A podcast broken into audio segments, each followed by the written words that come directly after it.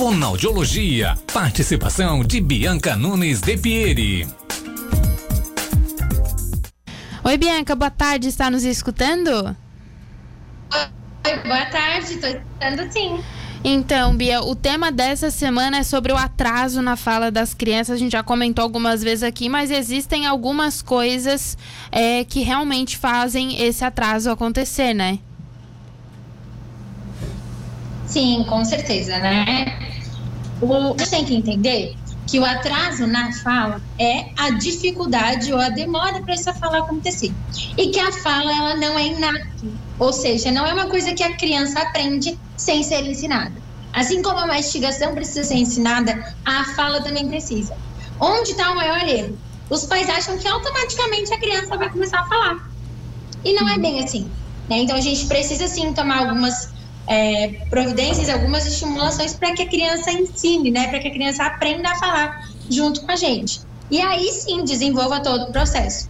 O atraso geralmente ocorre quando é, há excesso de eletrônicos, né? Então está a criança fica com muitas horas de tela ligada e muitas vezes nem fica na frente da televisão em si, mas essa televisão está sempre ligada, sempre tocando musiquinha, sempre estimulando o cérebro, né? A gente fala que dá o ruído de fundo e aí a criança acaba não balbuciando, a criança acaba não precisando falar durante a própria brincadeira ou com outros adultos, e é onde essa tela acaba prejudicando bastante. Uhum. Outro ponto importante é na brincadeira.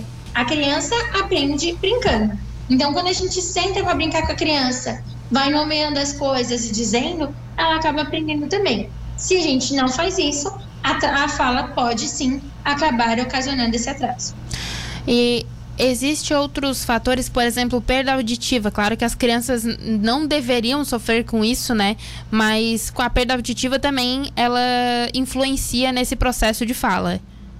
Existe, existem fatores genéticos, né? Que aí incluem as síndromes, o autismo, é, a perda auditiva, inclui também é, as questões de tipo, os pais já tiveram atraso na fala, a criança pode vir também a ter o pai teve uma dificuldade lá, no, lá na infância, a criança pode vir a ter também, né? Mas tudo isso começa lá nos primeiros anos de vida.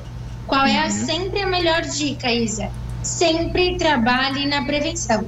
Então você viu que não está acompanhando as outras crianças, que não está falando ainda, que já deveria estar acontecendo, procure o profissional para que você receba as orientações, independente da causa a gente tem que começar o tratamento o quanto antes. Certo. E Bia, a gente já comentou aqui outras vezes que existem, é, no modo geral, né, uma média, prazos para essas crianças, mas que elas têm que estar tá falando de uma forma correta, de um jeito que seja audível aos adultos, né, até os 5 anos de idade.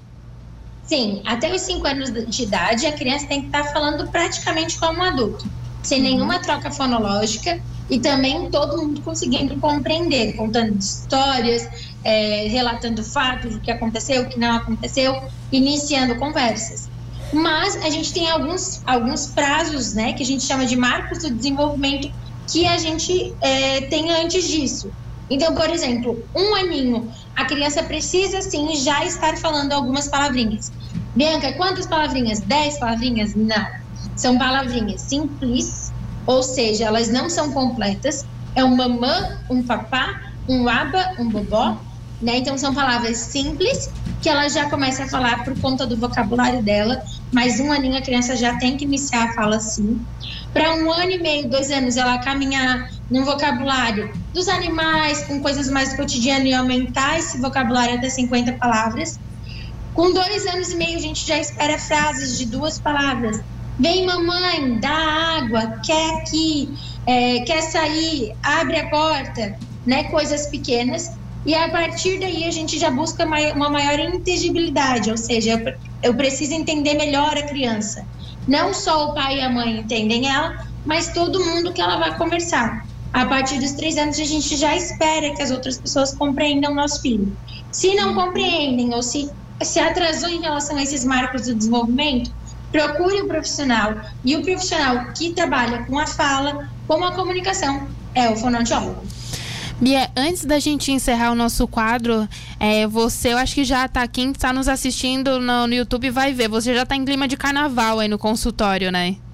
Então, essa semana a gente tá vindo de fantasia. A gente tá, ó, acabei de sair aqui e o Batman tava no meu consultório. Ah, ó, aí você tá de pirata hoje. É, então. E aí a gente tá em clima de fantasia para fazer a maior festa e as crianças adoram. Eu tô vestida de pirata para quem tá ouvindo na Rádio Cidade. Então, Bia, quero te agradecer por mais uma semana e tá aqui até semana que vem. Até semana que vem, gente. Tchau, tchau. Feliz carnaval.